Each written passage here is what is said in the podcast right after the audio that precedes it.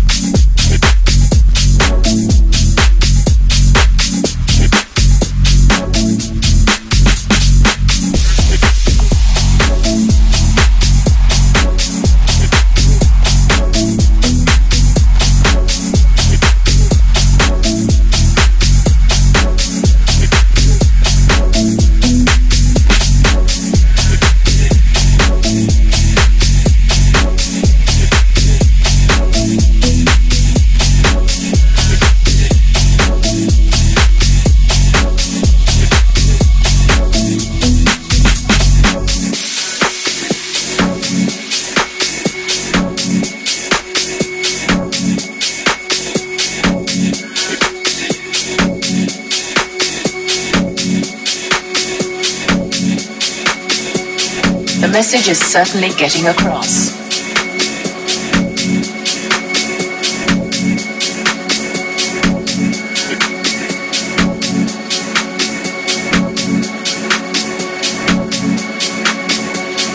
Some newspapers have called acid house music a sinister and evil cult which lures young people into drug taking. The message is certainly getting across. Acid house music, acid house music, acid house music, drug taking, acid house music, acid house music, acid house music.